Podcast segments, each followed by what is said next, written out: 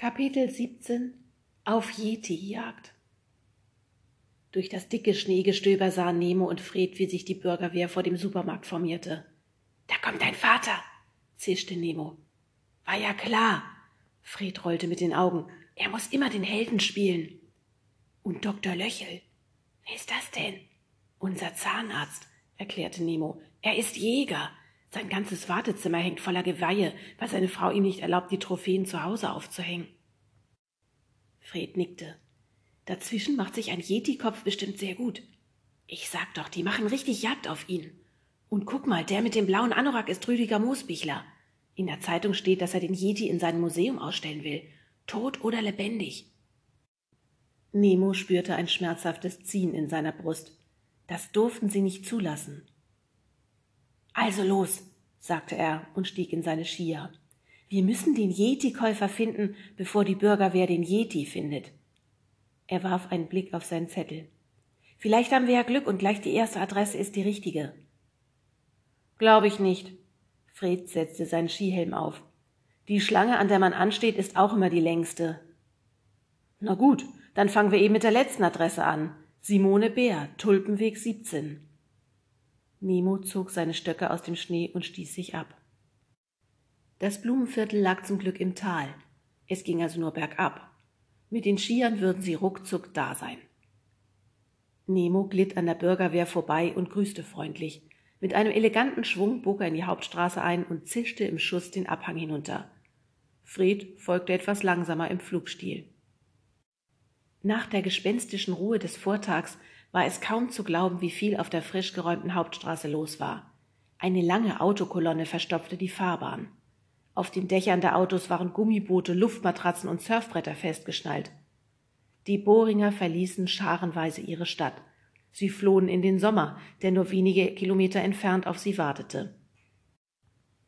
Auch Simone Bär stand kurz vor dem Aufbruch. Als Nemo und Fried vor ihrem Haus ankamen, schleifte sie gerade einen großen Rollkoffer zum Auto. Stöhnend wuchtete sie in den Kofferraum. Ihre Kinder, ein Junge in einem blauen und ein Mädchen in einem rosafarbenen Schneeanzug, saßen auf einem Schlitten und warteten. Hi! Nemo stieg aus seinen Skiern und ging vor den Kindern in die Hocke. Eine Frage. Habt ihr zufällig einen Yeti? Er schob seine Skibrille auf die Stirn, um den Kindern keine Angst zu machen. Trotzdem fing der kleine Junge sofort an zu heulen, und das Mädchen schniefte.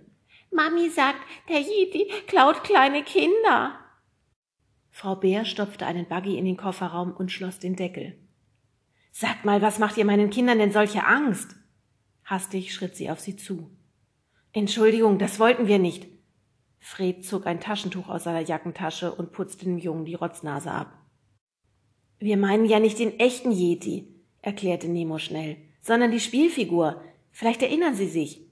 Die gab es mal beim 17 Rübel. Wir hätten gern einen gehabt, aber leider ist er ausverkauft. Ach, ihr meint diesen Yeti-Ritter. Frau Bär erinnerte sich. Das blöde Ding, der hatte so einen doofen Kiefer zum Zuklappen. Maxchen hat sich mehrmals die Finger darin eingezwickt.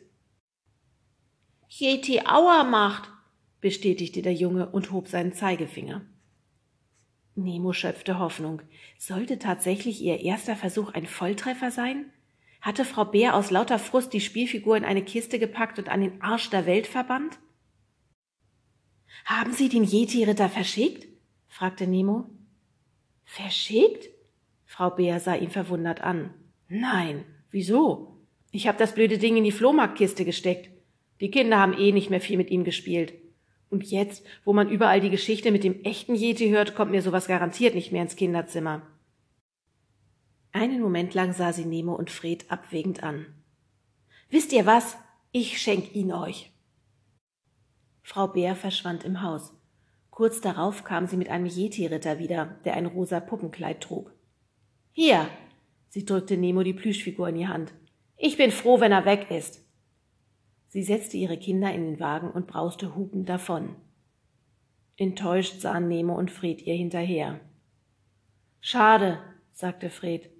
Dieses also schon mal nicht.